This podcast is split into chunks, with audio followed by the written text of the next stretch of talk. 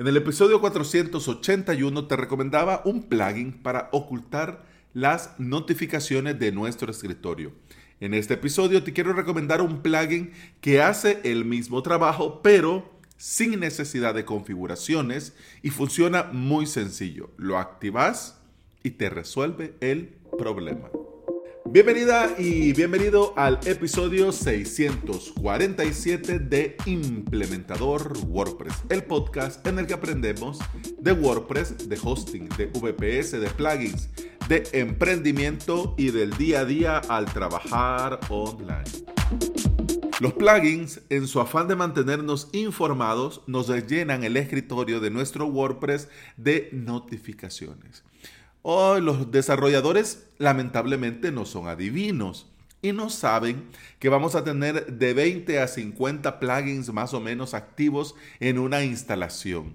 Y en su afán de recordarnos sobre las actualizaciones, la licencia, la activación, el soporte, nos van colocando avisos. claro, esto te lo estoy diciendo con mucho sarcasmo, ¿ok? O sea, es cierto que no van a saber los desarrolladores pero sí ellos pudieran eh, limitar y no abusar. Pero ya vamos a llegar a eso. ¿Qué pasa con estos avisos o notificaciones? Que algunas las podemos cerrar, otras no. Y algunas, aunque las cerremos, van a volver a aparecer. Otro directamente queda ahí viviendo. Otro tipo de notificaciones se vuelve parte de esa pantalla y de esa sección en la pantalla. Queda ahí viviendo para siempre. Nosotros como implementadores WordPress logramos el superpoder eh, de ver e ignorar esta notificación que queda ahí perenne. Lo logramos hacer. Ya, nosotros sí, lo logramos hacer. Pero muchos clientes no lo logran, no logran desarrollar este superpoder y te van a escribir día sí, día no, para preguntarte si pasa algo porque les sale algo raro. ¿Podemos ocultar estos avisos? Sí. Y el mejor plugin, sin lugar a dudas, es el que te recomendó en el, en el episodio 481. Pero tenemos hoy una opción igual de válida y un poco más minimalista.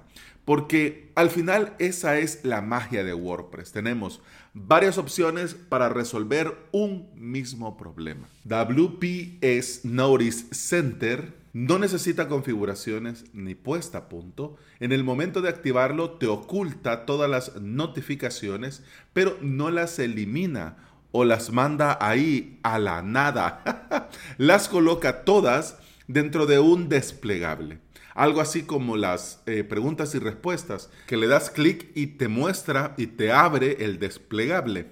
Pues algo parecido. Te avisa y te dice eh, ver las notificaciones y te agrega el número de notificaciones para que sepas cuántas ha ocultado. Esto está muy bien, porque en caso de ser tu WordPress, ya sabes que ahí van a aparecer estas notificaciones. Pero en sitios de clientes le puedes dejar claro que todo lo que aparece en este desplegable lo vas a ver vos porque es cuestión administrativa del propio WordPress. Veamos los detalles técnicos de este sencillo pero muy útil plugin. Te dejo, por supuesto, en el episodio el enlace a las notas del repositorio. Te cuento que al día de hoy este plugin está en la versión 1.2.3. La última actualización fue hace tres meses. Tiene más de 3.000 instalaciones activas. Eh, necesita WordPress 4.2 o superior para funcionar. Necesita PHP 7.0 o superior para funcionar y ha sido probado, testeado y garantizado de parte del administrador y de los desarrolladores que funciona impecable con WordPress 5.8.2, es decir, la versión actual. Lo ideal es tomar acción y resolver el motivo de las notificaciones, pero como lo decíamos en un inicio, lamentablemente muchos desarrolladores han abusado y ponen a, como aviso su publicidad o servicios u otras cosas que no tienen nada que ver con el propio plugin o su configuración. Queda en vos la tarea de ir a ver de vez en cuando estas notificaciones ocultas. No vaya a ser que te perdas algún aviso importante y luego vienen los sustos o disgustos. Y bueno, eso ha sido todo por este episodio. Muchas gracias por estar aquí y muchas gracias por escuchar. Te recuerdo que puedes escuchar más de este podcast en todas las aplicaciones de podcasting. Por supuesto, Apple Podcast, Google Podcast, iBox y Spotify. Y si andas por estos lugares y me regalas una valoración, yo te voy a estar eternamente agradecido. ¿Por qué? Porque todo esto ayuda a que este podcast llegue a más interesados en aprender y trabajar con WordPress en su propio hosting VPS.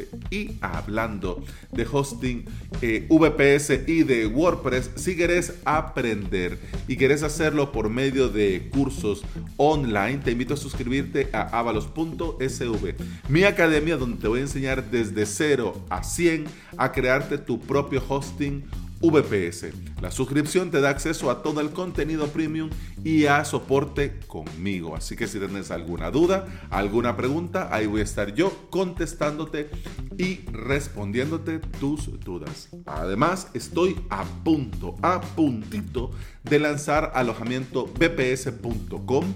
Si quieres saber de qué va, cómo va a ser, qué precio va a tener, qué misterio habrá, puede ser tu gran noche, pues mira, vas a esta URL alojamientobps.com, te suscribís a mm, el boletín de correos y yo te voy a estar manteniendo al tanto de todo. Así que con el podcast, eso ha sido todo por este episodio. Continuamos en el siguiente. Hasta entonces, salud.